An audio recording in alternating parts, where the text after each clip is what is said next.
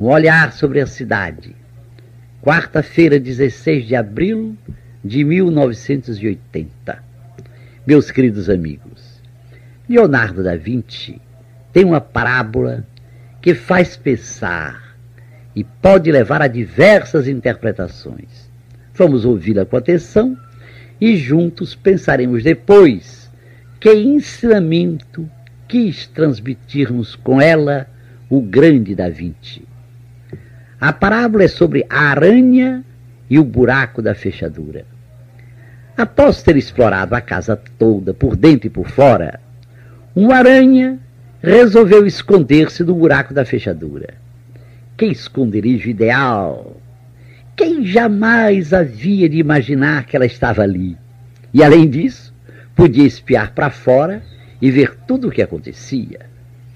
Ali em cima, disse ela para si mesma, olhando para o alto da porta, vou fazer uma teia para apanhar moscas.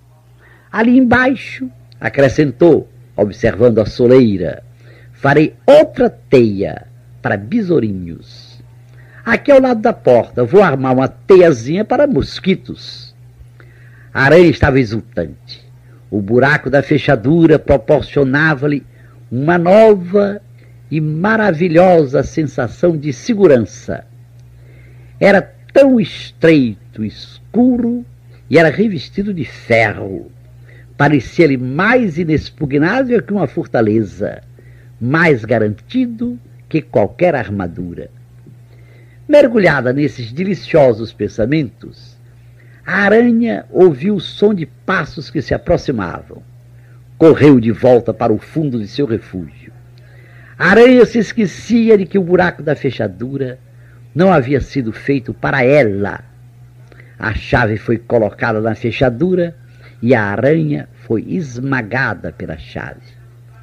Até aqui escutávamos a falar a, a fábula de Leonardo da Vinci. Que impressão ela lhes causa? De esmola grande, pobre desconfia. Encontrar um esconderijo que parecia uma fortaleza e com o privilégio de ver tudo o que se passava de fora, e podendo preparar diversas armadilhas para moscas, besouros e mosquitos. Esconderijo daquela classe tem sempre um dono ou uma dona importante, com a chave, que entrou de fechadura dentro como quem entra na própria casa. Se esmagou a aranha, é que a chave nem podia imaginar que alguém viesse ocupar os seus domínios. Quem tem outras reflexões, além da sabedoria popular, que lembra que de esmola grande até santo desconfia. Até amanhã, às cinco para as sete, se Deus quiser.